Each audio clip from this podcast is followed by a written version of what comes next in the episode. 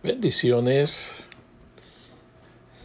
Este día es un día glorioso y hoy vamos a hablar de un tema muy importante para muchos que hemos pasado diferentes pruebas, tribulaciones, angustias. Algunas veces nos hemos preguntado por qué Dios guarda silencio. Y hoy quiero traer el tema el silencio de Dios.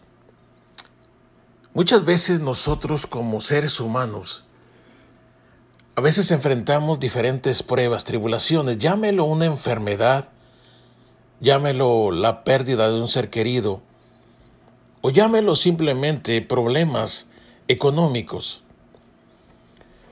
Muchas veces nosotros clamamos a Dios y pedimos ayuda, sanidad. Y le podemos clamar y decirle, Dios, por favor, ayúdanos, respóndenos en este tipo de situación o prueba.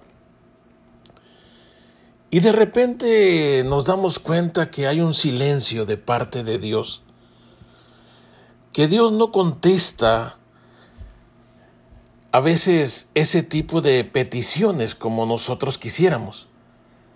¿Usted se ha preguntado por qué Dios guarda silencio? A veces queremos una respuesta y solamente hay silencio.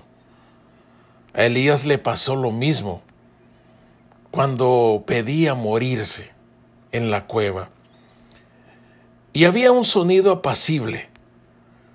Y la realidad que en esos momentos, cuando hay un sonido apacible, cuando hay un silencio, pareciera que estamos solos y que caminamos solos y que Dios se ha ido y que no está Dios en medio nuestro.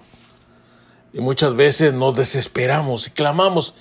Podemos sentirnos abandonados, pero el mismo Señor Jesucristo pasó esto en la cruz del Calvario, cuando Él estaba a punto de morir. Él levantó su mirada y clamó al cielo y dijo, Padre, ¿por qué me has abandonado? Y la realidad es que hay momentos que vamos a experimentar un vacío, una soledad, un desierto. Pero eso no significa que Dios no está con nosotros. Al contrario, es cuando Dios está más cerca de nosotros, está cerca de tu corazón y está más que todo dejándote que tu fe sea probada que tú mismo te des cuenta de que sin Él no somos nada. Y tal vez en este día, o tal vez lo has pasado, tal vez te has dado cuenta de que, ¿qué es lo que sucede cuando Dios guarda silencio? Cuando Dios guarda silencio, simple y sencillamente está esperando que tú hables y que tú clames y que tú levantes tus manos al cielo y le digas, Padre, sacórreme, ayúdame, necesito de ti.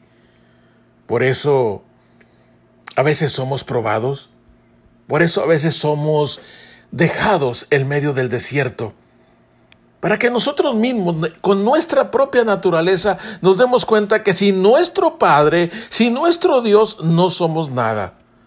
Así es que, mi estimado hermano, amigo que me escuchas, hoy más que nunca, yo te invito a que clamemos.